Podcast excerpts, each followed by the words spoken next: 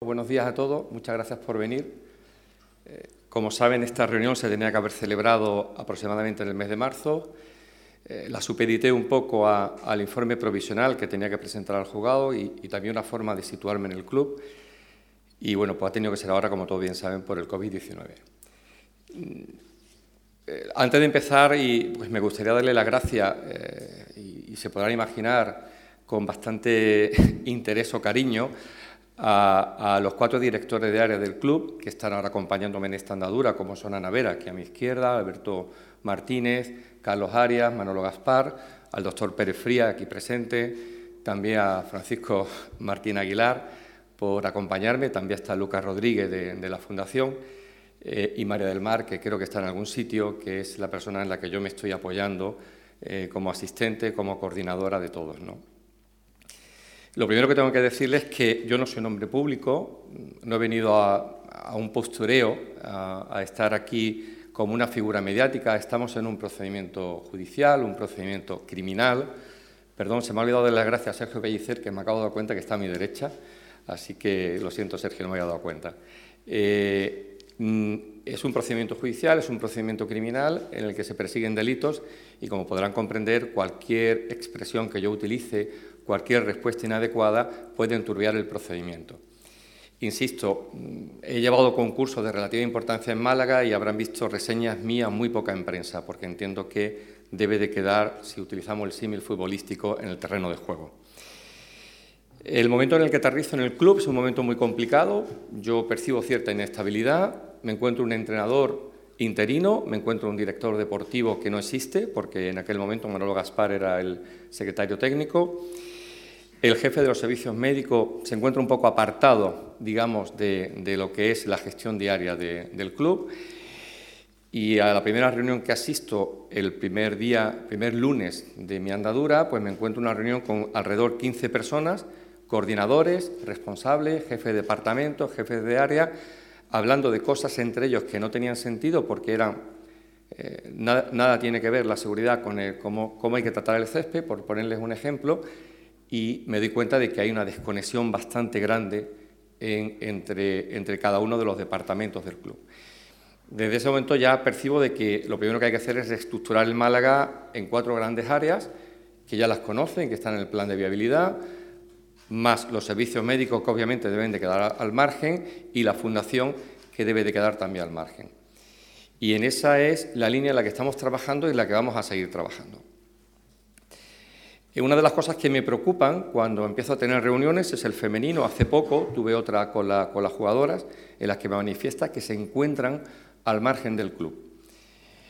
lo, mejor no es decir las cosas, sino es hacerlas. Lo primero que hago es levantarme, ir a mi despacho, que tenía el borrador del plan de viabilidad, y le leo la parte en la que hablo del femenino. El femenino está integrado en el Málaga. Prueba de ello de que la parte eh, superior de la, pirámide es Manolo Gaspar en la dirección deportiva. A Manolo le pido que no solamente ejerza las funciones normales de un director deportivo, sino que tiene que ayudarme en todo lo que es el área deportiva del club, incluyendo el femenino, incluyendo la academia. Todo lo que tenga que ver con el deporte en el Málaga depende de Manolo Gaspar, que lógicamente Manolo a todo lo que le he pedido siempre ha dado un paso para adelante y me ayuda.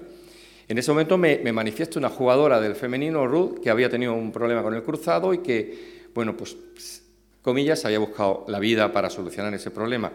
estaba el doctor Rosado en el club, le llamo y la atiende. Es decir, el femenino es tan importante como el primer equipo masculino, como el filial, como la academia, como la escuela, cualquier cosa que hablemos del Málaga. Hablando de la academia, ha salido, ha salido esta semana una entrevista tanto a Duda como a Manolo Gaspar sobre lo que es el sentido de la academia. El COVID nos ha situado y la situación económica en que tenemos que mirar para abajo.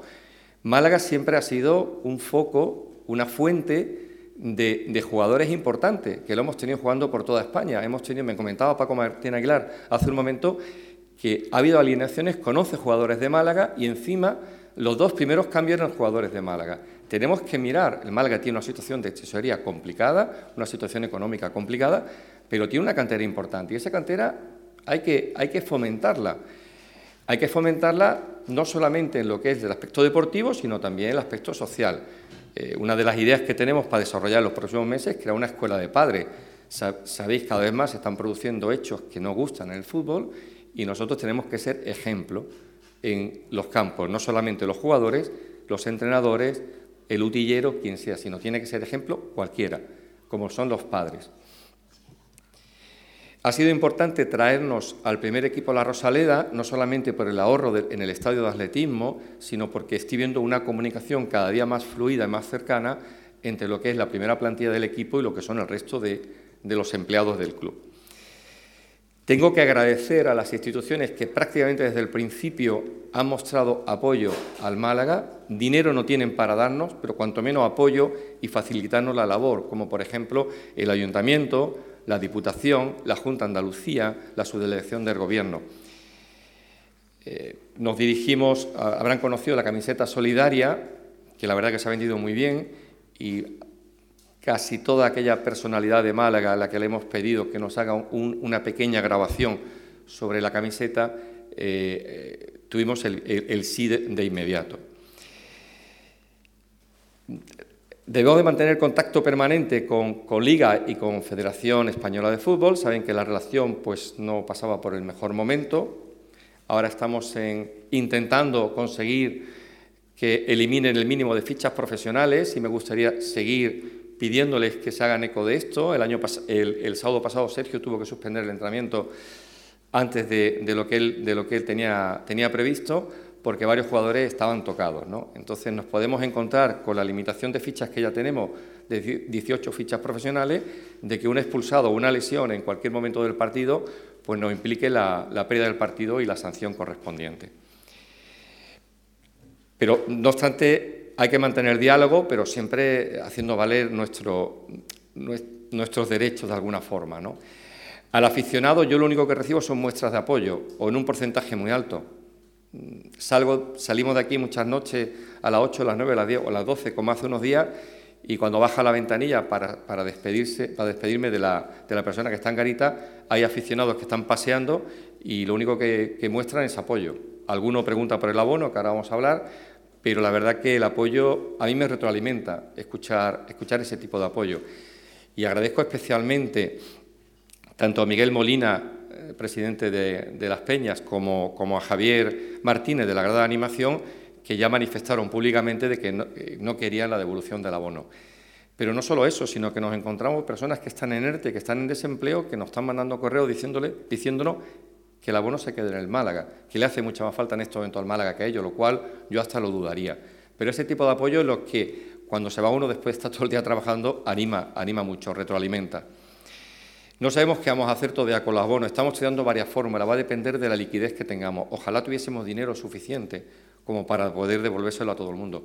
Realmente no es esta la situación que tenemos. ¿no? Tenemos una situación complicada y va a seguir siendo complicada durante unos meses.